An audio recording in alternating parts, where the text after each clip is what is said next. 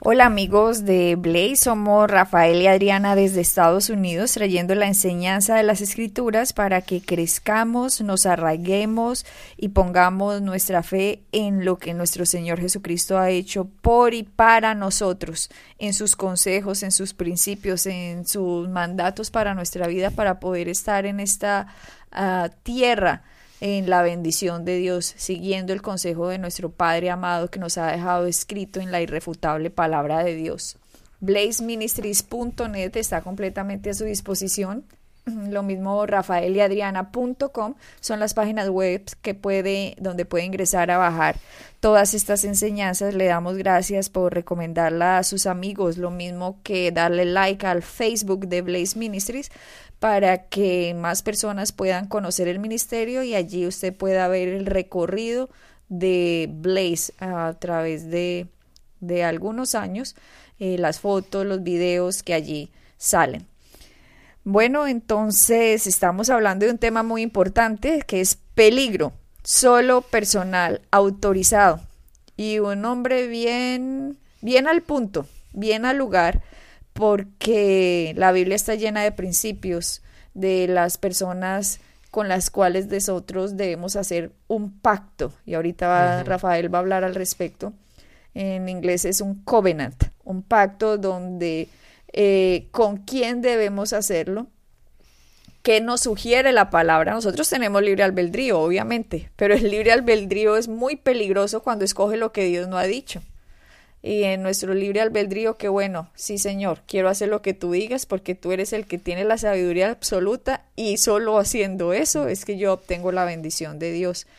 Entonces, eh, la palabra nos ha dejado ciertos principios y hay algo bien interesante en la creación del hombre, en el primer eh, hombre que Dios puso en la tierra, nos dice en Génesis 2, eh, Dios, eh, cuando Dios lo formó y Dios estaba formando todo lo demás, en Génesis 2.18 dice, y dijo Jehová Dios, no es bueno que el hombre esté solo, le haré ayuda idónea para él.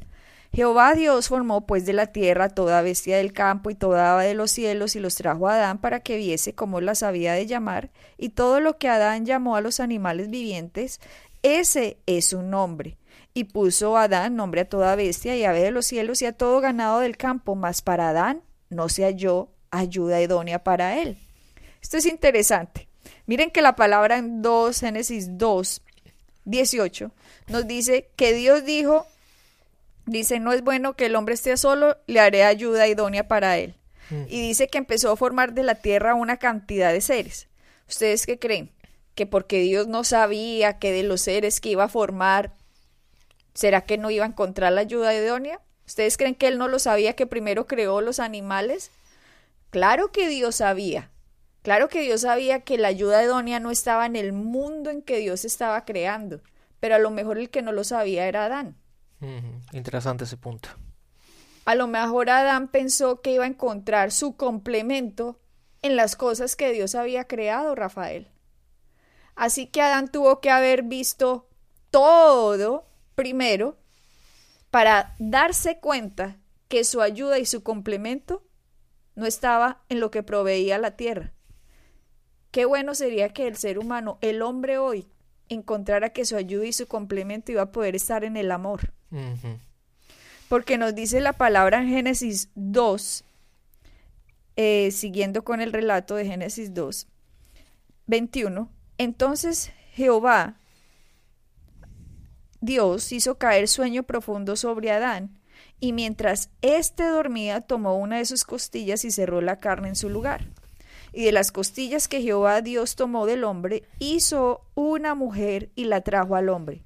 Dijo entonces a Adán, esto es ahora hueso de mis huesos y carne de mi carne. Esta será llamada varona, porque del varón fue tomada. Ahora Adán se había dado cuenta. Esto es lo mío, como esto es lo que yo necesitaba. Dios ya lo sabía, pero Adán tenía que darse cuenta. Adán lo había reconocido de toda la creación de Dios, su complemento fue la mujer. Y lo más interesante es que se dio cuenta que era la ayuda. Muy pocos hombres en esta tierra están llamados a estar solos. Muy pocos. Es un don. De hecho, lo llama el don de continencia el apóstol Pablo en el Nuevo Testamento. Muy pocos hombres están llamados a estar solos, porque el hombre en realidad se complementa en la mujer. Eh, leyendo un poco griego y hebreo, no que yo sepa mucho de eso, pero si uno se va a los diccionarios griegos y hebreos, aparentemente cuando la mujer salió, Dios la sacó del hombre, sacó parte del hombre en sí también, Rafael, o sea, sacó parte de su espíritu. No se los puedo comprobar, simplemente les digo lo que el griego dice y el hebreo. Saca parte de Adán mismo cuando crea a la mujer, parte de su espíritu, parte de su alma, parte de su cuerpo. Parte de su esencia. Parte de su esencia. Y por lo tanto el hombre se sentía incompleto hasta que no estuviera completo con la mujer. Exactamente. Qué interesante, ¿no? Sí, Adriana. Y esta parte, esta parte de la creación es muy importante. Y si vamos, si no te importa leer los siguientes dos versículos, que es a lo que a la parte que yo iba a entrar ahora con la parte, la parte del, del pacto. Y dijo entonces, ah, el 24, perdón. Por tanto, dejará el hombre a su padre y a su madre, y se unirá a su mujer, y serán una sola carne. Y estaban ambos desnudos, Adán y su mujer, y no se avergonzaban. Antes, Rafael, de que pases a eso, yo quiero mostrarles a nuestros oyentes cómo Génesis 5 nos dice Génesis 5.1, este es el libro de las generaciones de Adán, el día en que creó Dios al hombre, a semejanza de Dios lo hizo. Varón y hembra los creó y los bendijo y llamó el nombre de ellos Adán, el día que fueron creados. Esto es importantísimo. Dios llamó a Adán al varón y a la hembra, al hombre y a la, mujer los llamó Adán. La gente no sabe eso. La gente cree que Dios le puso a, la mujer el nombre de Eva. Y eso no es así. Adán. Porque cuando los unió, Dios los vio como uno. Exactamente. O sea, los llamó Adán a pesar de que fueran dos, los vio como una carne y le dio el título del Adán a los dos. Fue Adán el que le puso el nombre a la mujer Eva no fue Dios. Vuelvo y les digo, Dios llamó a los dos Adán. Y entonces los, les repito el versículo que Rafael me dice que leyera, Génesis 2, 24, 25. Por tanto, dejará el hombre a su padre y a su madre y se unirá a su mujer y serán una sola carne.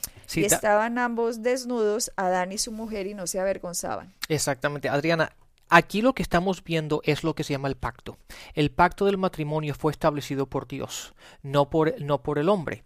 Entonces es algo que es divino, algo que Dios ha establecido en su, en su palabra desde el principio de los tiempos. Por lo tanto es algo sagrado, algo que, demos, que tenemos que darle a reverencia y tenemos que darle prioridad en nuestras vidas porque es algo que Dios estableció desde el principio. Y date cuenta que la palabra dice que los dos serán una sola carne. Hay un versículo que a mí me gusta mucho, que siempre se lo digo a las personas que se van a casar. En Amos 3.3 dice, ¿cómo dos, ¿cómo dos pueden caminar juntos si no están de acuerdo? Hmm. Rafael, repita ese versículo, por favor. Ese está en Amos 3.3 que dice lo siguiente, ¿cómo dos, dos personas, el hombre y la mujer siendo individuales, cómo dos personas pueden caminar juntos si no están de acuerdo? Eso es tan importante en un matrimonio. ¿Por qué? Porque como tú y yo, Adriana, podemos hacer un pacto. ¿Cómo tú y yo podemos caminar siendo una carne? Si tú quieres caminar de una forma y yo quiero caminar de otra. Yo quiero ir para el este y tú quieres ir para el oeste. Yo quiero ir a la izquierda y tú quieres ir a la derecha. Es imposible. Pero es ahí, Rafael, donde se cometen los errores, lo que estábamos hablando en programas pasados, que la gente se conoce y saben que usted va para el oeste y yo para el este, o que usted va para el norte y yo voy para el sur, Ok, yo soy frío, usted caliente, usted negro, yo blanco. Me refiero a decisiones drásticas en la vida. No las llamemos por colores o por puntos cardinales, llamémoslo así. Que yo soy una persona que entiendo los principios bíblicos y sé que no me debo endeudar, pero lo conozco a usted y resulta que a usted eso le importa cinco tiene 10 tarjetas de crédito, 5 tarjetas de crédito, todo lo tiene en deuda. Anda con la ropa última moda, pero todo lo deben los almacenes. Anda con el carro último modelo, pero le debe todos, absolutamente todos los pagos, que va a terminar pagando ese carro y va a terminar siendo un Renault 4 cuando lo termine de pagar, que lo que el Audi que se compró o el Mercedes o, o lo que sea. Y resulta que a mí no me gustan las deudas porque yo sigo la palabra de Dios. Desde ahí, eso ya es alerta roja, como uno de los programas que una vez habíamos dicho. Ya me está mostrando, nada más en la comunicación que yo estoy teniendo con una persona, no estamos caminando juntos. Y Amos 3.3 nos dice la palabra, como dos caminarán juntos si no están de acuerdo. Y es ahí cuando la falsa expectativa se crea en la persona. No, cuando me case... va a ser diferente. Todo va a cambiar. No, cuando me case es que va a ser triplemente peor. Peor, peorcísimo. O, por ejemplo, digamos, yo soy cristiana. Me gusta la palabra de Dios. Me gustan las cosas de Dios, entender los misterios de Dios, profundizar en quién es Jesucristo. Pero lo conozco a usted, a usted no le gusta.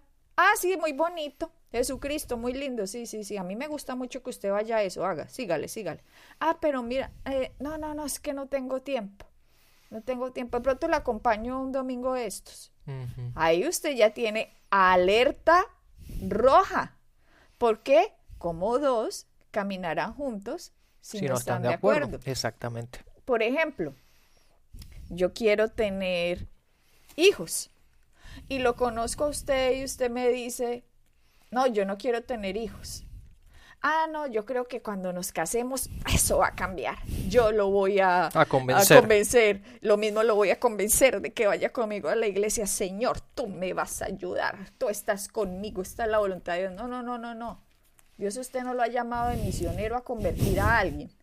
La palabra es la que tiene que convertir a una persona. No crea que el matrimonio convierte a una persona. Entonces, Amos 3.3. Como dos caminarán juntos si no están de acuerdo. Nada más ahí. Y las personas, cuando se conocen, Rafael, muchas veces no se hacen ese tipo de preguntas, porque lo que están es buscando casarse a como de lugar, porque, uy, ¿qué dirán? Ay, la solterona, el solterón, toca casarse y ya veré yo cómo resuelvo los problemas en el futuro. ¿No? ¿Qué cuento de solterona y solterón?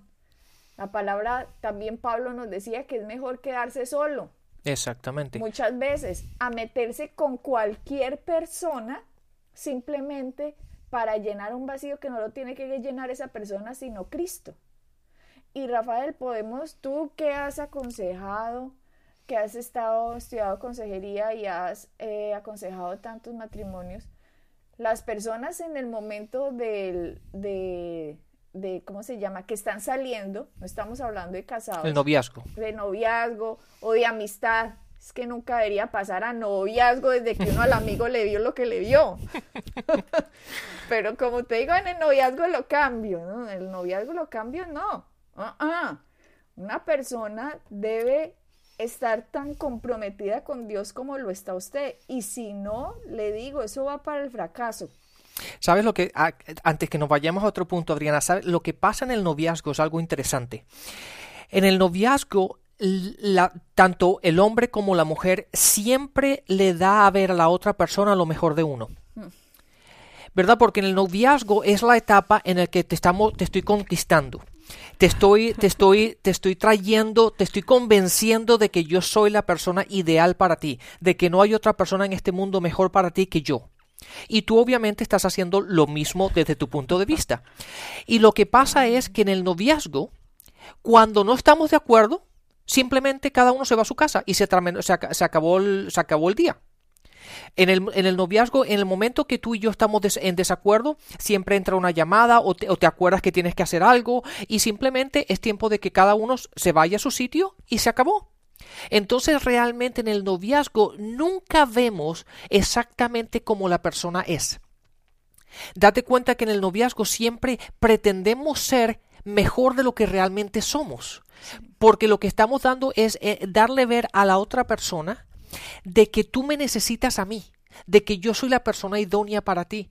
Por lo tanto, nunca hacemos las preguntas que deberíamos hacer. Nunca, eh, nunca nos metemos en lo que yo llamo, lo que, no, lo, que, lo que deberíamos tratar de buscar es los problemitas.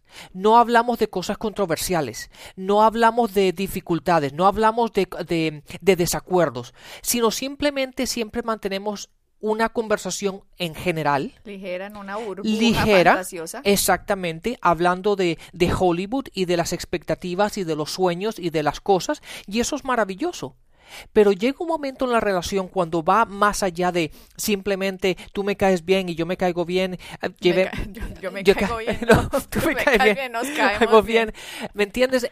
Cuando llevamos un poco más allá, es hora de traer a la conversación si conversación, preguntas y ay, conceptos ay, ay. en los cuales vamos a tener que estar de acuerdo. Si en una, eh, si en un, en una, en un noviazgo no hay peleas, sale corriendo, sal corriendo.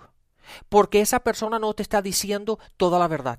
¿Por qué? Porque somos humanos y cada uno de nosotros es diferente. Cada uno de nosotros tiene nuestra forma de, de pensar está establecida de cómo hemos crecido, del país en el que creciste, de la cultura en la que vienes. Y tú no me digas, es, yo no conozco un matrimonio, Adriana, hoy día. Conozco parejas que se están conociendo, que piensan que todo es maravilloso, pero no he conocido ninguna pareja hoy día en la cual me digan que nunca han tenido dificultades, que nunca han tenido diferentes uh, puntos opuestos de forma de pensar, nunca en la vida. ¿Por qué? Porque un hombre y una mujer piensan diferente, son diferentes, fueron creados diferentes. Entonces, cuando una pareja ilusionada, llena de amor, que es todo químico Vamos y todo. a estar juntos hasta viejitos. Sí, y que Lo nunca, que se dice. nunca hemos peleado, nunca hemos tenido dificultades. Él me ama y yo lo amo. Ellos realmente no han empezado a hacerse las preguntas que se deberían hacer. Wow. De hecho, te digo esto, la gran mayoría de las parejas que empiezo a, a dar consejería, que no, que, que todavía están en el noviazgo, soy yo el que crea problemas en ellos. No, usted Es- no, la realidad. Bueno, es la realidad, pero es cuando yo les empiezo a traer la realidad a la mesa, cuando empiezan a darse cuenta de que, ah, tenemos que frenar un poco la relación. Eh, porque- ¿Cómo así? ¿Cómo así? Empiezan a decir, yo no sabía eso. Exacto. ¿Por qué? Porque ellos simplemente hablan de su trabajo, hablan del tiempo, hablan de los amigos, hablan de todo eso, pero ¿Qué no hablan de lo que se van a enfrentar. Ay, ay, ay. Y es ahí cuando yo les empiezo a traer ideas, les empiezo a traer pensamientos, les empiezo a hacer preguntas, cuando se realmente se empiezan a conocer y a- empiezan a darse cuenta de la persona que está a su lado. Rafael, De hecho, perdón Adriana, te digo una cosa, es interesante porque a mí hasta a mí me asombra que es interesante parejas que han estado juntas, muchos de ellos tres, seis, un año, año y medio, que están empezando a casarse, yo empiezo a hablar con ellos y se miran el uno al otro diciendo, ¿por qué tú nunca me dijiste eso? imagínate. ¿Por qué tú nunca me habías dicho eso? ¿Por qué tú nunca habías traído, a- a- habías Traído comentado esto? aire. Y empiezan a darse cuenta que la idea que ellos tenían de la otra pareja se está derrumbando. Y es algo, es algo realmente interesante ver las parejas que cuando se eh, eh, que buscan consejería, que buscan el saber realmente lo que es un matrimonio y cómo se debe construir, que es triste que después de todo ese tiempo que se han dado, realmente se empiezan a conocer y se les empieza a derrumbar el idealismo de que, del de que tenían de la otra persona. El idealismo formado por Hollywood que cree que es la química, nos gustamos, ay, nos Todo gustamos, me apasiona, eh, algo carnal. Apenas creen que eso está solucionado, este matrimonio va a ser perfecto, yo lo voy a hacer funcionar, todo va a crecer, eh, en los principios vamos a crecer y eso es una mentira, amos 3-3. Como dos andarán juntos si no están de acuerdo. Y si no traen a la mesa los puntos cruciales a los que se van a enfrentar en un matrimonio antes de casarse, se van a encontrar con una bomba de tiempo que va a estallar, porque eventualmente todo empieza a salir, pero no salió fuera el noviazgo, salió fuera el matrimonio cuando ya se enfrentan a la vida real y resulta que en el noviazgo, como cada uno vivía en su casa, entonces nunca supieron cómo es que la otra persona realmente era porque nunca se preguntaron. Sí, y lo que pasa es que en el noviazgo, cuando habían peleas, cada uno se iba a su casa. Y cada uno dormía en su cama, todo el mundo está, y al día siguiente es otro día. En el matrimonio ya no tienes eso. En el matrimonio no es, bueno, yo me voy. O yo me voy para la casa de mis padres, no, ese es tu hogar, ese es tu matrimonio, ese es, es ahí donde tú perteneces, por lo tanto ahora tienen que buscar la forma de solucionar el problema y no tienen ni idea de cómo hacerlo. ¿Por qué? Porque en el noviazgo no se enfrentaron a ello. Una de las cosas más importantes en un matrimonio es saber cómo resolver problemas, dificultades, controversias, puntos de vista. Si una pareja no sabe cómo hacer eso, eso es una olla a presión a punto de explotar. O sea, estamos partiendo de la base que ya dijimos, no crea que cuando una persona se case va a cambiar. Le estamos diciendo, va a ser peor. Se lo estamos diciendo por experiencias, por estadísticas, por espejos. Entonces, simplemente estamos ahora es eh, tratando de hacer ver, en el noviazgo tenemos que cumplir ambos tres tres. Si dos, o en la, amistad, es que no, nunca debería empezar un noviazgo si en la amistad uno no se da cuenta, eh, con un amigo uno se da cuenta cómo van a ser las cosas, ¿cierto? Porque uno los conoce, con ellos habla, con ellos ven cómo se relacionan con las demás personas. Pero cuando tres, tres nos dicen cómo dos andarán eh, juntos si no están de acuerdo. Mira, Adriana, hay algo muy básico en la cuestión del matrimonio. Y el gran problema de todo esto está radicado en una raíz, y esto es el egoísmo. Cuando una persona piensa de, de uno mismo más que la persona con la que está en el matrimonio, en el, en el pacto. Y el, el, egoísmo es algo, algo que tenemos que captar desde un principio en una relación. Cuando una persona siempre piensa más de uno que de la otra persona. Primero yo, segundo yo, Exactamente. y de pronto si queda tiempo le será usted. Cuando una persona piensa más acerca de sí mismo que del otro, no está preparado para un pacto. Exactamente. En un matrimonio uno siempre tiene que pensar es lo que voy a decir, lo que voy a hacer, mis acciones. ¿Eso va a ayudar a la otra persona? ¿Cómo la otra persona va a recibir lo que yo voy a decir? ¿Lo que yo voy a hacer? Si, si no la va a edificar, si no la va a ayudar, si no va a demostrar el amor de Dios, no lo debo hacer. En el mundo ideal, digámoslo, en lo que Dios quisiera, papá y mamá, papá proveería para la casa, mamá cuidaría a los niños. Estamos hablando del mundo ideal. Y todo se solucionaría de acuerdo a lo que la palabra dice, ¿cierto? En el mundo moderno, no quiero decir que las mujeres no deben trabajar, pues si tienen un arte, obviamente, negocios, interesan, muy bueno, pero el peso de la de proveer para la familia directamente, palabra de Dios, cae sobre el hombre, sobre el hombre. no sobre la mujer. Qué pena, pero si estamos tocando puntos que no les gustan, eh, eso no lo dijo Adriana, dígale a Dios porque escribió eso, pero a mí no. Cae sobre el hombre la, para proveer a la familia cae sobre el hombre. Y cuando se entran al matrimonio, incumpliendo el propósito de Dios, digámoslo así, se empiezan a, a hacer una cantidad de los problemas de matrimonio que se hubieran evitado si yo en el noviazgo pienso, ¿cómo vamos a manejar las finanzas? ¿Cómo vamos a manejar el hogar? ¿Cómo vamos a manejar la familia? ¿Cómo tú te vas a encargar de mí? ¿Cómo yo me voy a encargar de ti? ¿Cómo vamos a resolver los problemas? ¿Cómo vamos a manejar la iglesia? ¿Qué prioridad tiene Jesucristo en nuestra vida? ¿Cómo vamos a dar los diezmos en la iglesia? Porque a veces la mujer quiere, el hombre no quiere, o el hombre quiere y la mujer no quiere, y se encuentran en unos problemas, Rafael, porque no quieren cumplir los principios bíblicos y resulta que uno de los dos quiere y una casa dividida no prevalecerá. Exactamente. Y, y va, y va hasta algo tan simple, Adriana, de, como con un presupuesto. Tú no te imaginas la gran cantidad de problemas que me encuentro con matrimonios que no saben manejar un presupuesto en una casa. Entonces, uno le encanta gastar todo lo que tiene, al otro le gusta guardar todo lo que tiene y no encuentran un punto medio. Pero Rafael, eso lo sabríamos en el noviazgo. A Es- eso, a eso a lo que vamos. ir. O a lo que vamos. Porque si usted en el noviazgo se entera que con la persona que usted se está metiendo, si usted como hombre es presupuestado, que usted no se gasta más de lo que tiene, que ahorra, que planea, que reserva, y se mete con una loca que, mejor dicho, la última moda y el último no le importa nada, es que le estamos hablando de cosas reales. Aquí en Estados Unidos, Rafael tiene un amigo que la esposa tenía toda la ropa que se compra en el baúl a escondidas del, del esposo, A baúl del auto. en el baúl del auto porque no sabe cómo meterla y el esposo un día necesitó algo del auto y todo el baúl lleno de ropa nueva. Y claro, él no sabía cómo es que venía el hueco.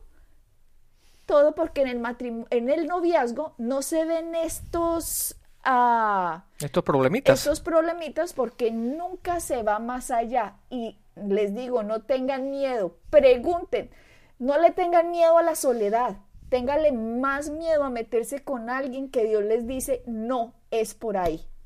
Sí, Adriana, y sé que el, el programa se está poniendo bueno, pero hemos llegado al final de él. Así que seguiremos hablando sobre esto y otros problemas más en el matrimonio. Así que bendiciones y hasta la próxima. Bendiciones.